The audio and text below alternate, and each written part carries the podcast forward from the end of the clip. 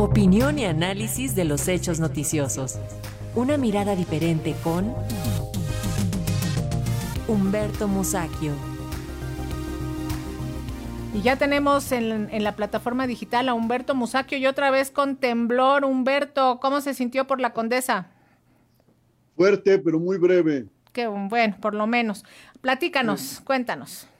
Bueno, como se sabe, el pasado viernes 8, campesinos de la localidad de Texcapilla tuvieron un enfrentamiento con delincuentes, 10 de los cuales murieron, en tanto que los campesinos sufrieron cuatro bajas y los heridos fueron llevados a un hospital, creo que fueron cinco heridos. De acuerdo con el secretario de Seguridad del Estado de México, Andrés Andrade Telles, los hechos violentos se iniciaron el jueves 7. A ver, los hechos ocurrieron el viernes 8. Sin embargo, dice el secretario de Seguridad que los hechos violentos se iniciaron el jueves 7 a las 11 de la mañana.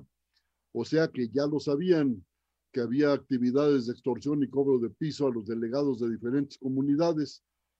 El boletín que emitió la Secretaría de Seguridad mexiquense dice que el martes 5 de esta semana, en un operativo de la Sedena y de la Secretaría de Seguridad Estatal, decomisaron una cantidad importante de armamento con características de guerra, calibres de alto poder. Ese mismo día, a las 17 horas, se anuncia, se anuncian, será en plural, presuntas acciones de cobro de piso en San Mateo Coapexco y se detectó a personas que hacían recolección de dinero en la comunidad, quienes fueron detenidos. La torpe redacción del boletín permite entender que la Sedena y la Secretaría de Seguridad mexiquense estaban al tanto de lo que ocurría desde el jueves, pero aún así, el viernes 8 se reportaron detonaciones a las 12:14 horas y se identificó a personas que viajaban en camionetas. Minutos después, una llamada al C5 informó que se trataba de pobladores enfrentando a presuntos delincuentes eh, en Texcapilla, se supone. Como es obvio, el enfrentamiento entre los delincuentes y los pobladores se produjo en ausencia de la fuerza pública. Me interesa remarcarlo, pese a que ésta sabía de la presencia de los criminales. Curiosamente, a las dos y media, a las dos cincuenta, faltando diez minutos para las tres, la Fiscalía Local inició una carpeta de investigación por cinco personas heridas por arma de fuego que llegaron a un hospital en Texcaltitlán. Sin embargo, dos de ellas fueron sustraídas por el grupo armado. ¿Qué pasó? ¿Dónde estaba la fuerza pública?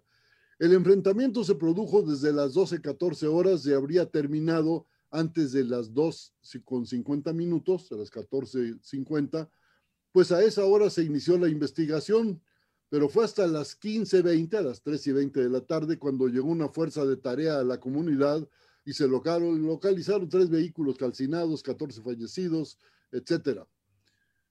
Presuntamente esos fallecidos o 10 de ellos pertenecen a la familia michoacana y cuatro eran pobladores del lugar. Si entendimos, porque el, boletín es muy confuso, la autoridad inició las investigaciones sin contar con protección, pues la fuerza de tarea llegó media hora después y fue hasta las 5 de la tarde cuando se logró el completo aseguramiento del lugar y a las 19 horas, estoy citándolo entrecomillado, se instaló una mesa de crisis con autoridades locales y federales. El diario Reforma informó que horas después de los hechos, la Secretaría de Seguridad del Estado, en coordinación con la Guardia Nacional y la Fiscalía General de Justicia del Estado, implementó un operativo. No se informa si antes o después de que se implementó el operativo, los delincuentes sacaron del hospital a sus dos compinches heridos. Por supuesto, la Fiscalía Mexiquense se ufanó de que en la refriega ocurrido en Texcapilla, entre los muertos estaban tres objetivos prioritarios, dice el boletín de la entidad, entre ellos alias payaso, bueno, un señor al que le decían payaso, de veras el boletín está redactado con las pezuñas. Eh, se le relaciona este tipo payaso con emboscadas a policías en 2021. Y pues en este caso los texcaltitlecos le hicieron el trabajo a las autoridades. Felicitaciones. Desde luego, tales autoridades del Estado de México declararon que el desastre en que está la seguridad mexiquense es consecuencia, entre, leo entre comillas también, de una situación regional que tiene muchos años gestándose. O sea, por enésima vez, la ineptitud de hoy se escuda en los nefastos años en que el país estuvo en manos de los neoliberales y conservadores. Los hechos que se repiten un día sí y otro también en diversos puntos del territorio nacional, eh, quiero decir pues que estos hechos se repiten todos los días, pero ahora las bandas criminales explotan no solo a las clases medias y altas, sino también a los pequeños comerciantes, obreros y campesinos. Por supuesto, las mafias no han abandonado sus viejos negocios, como el tráfico venta de drogas, los asaltos, secuestros, etcétera, sino que ahora llegan al extremo de cobrar a quien realiza una fiesta. Rosa Isela Rodríguez, secretaria federal de Seguridad Pública, dice que, bajo el número, eh, que bajó el número de homicidios dolosos, lo que resulta tranquilizante. Sin embargo, persiste la sensación de inseguridad, como lo muestra la encuesta nacional de seguridad urbana del INEGI, una institución oficial, la que señala que en septiembre de 2003 el 61.4% de la población de 18 años o más consideró inseguro vivir en su ciudad. Las ciudades con mayor porcentaje de población que se siente insegura fueron Fresnillo con 95.4%, mi tierra, Ciudad Obregón, con 92.3%, Zacatecas con 92.1%, Uruapan con más de 90%, y igual Naucalpan de Juárez anda muy cerca con 87%, y Toluca del Lerdo, la capital del Estado de México, con 86.2%. Las ciudades eh, que están consideradas como de mayor eh, inseguridad fueron Fresnillo, Ciudad Obregón, Zacatecas, Uruapan, Naucalpan, Naucalpan aquí en la zona urbana.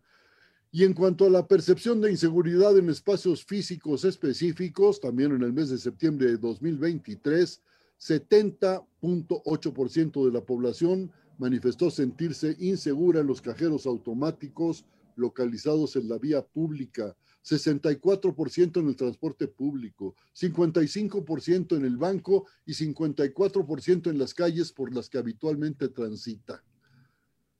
Entre los mexicanos, 47% considera que ha aumentado la impunidad y 38% considera que sigue igual. Y puedo seguir por ahí aportando datos oficiales sobre la percepción de inseguridad, pero yo lo que creo que hay que concluir es que llegó la hora de replantearse la estrategia eh, de combate al crimen y proceder a la formación y entrenamiento de milicias populares armadas.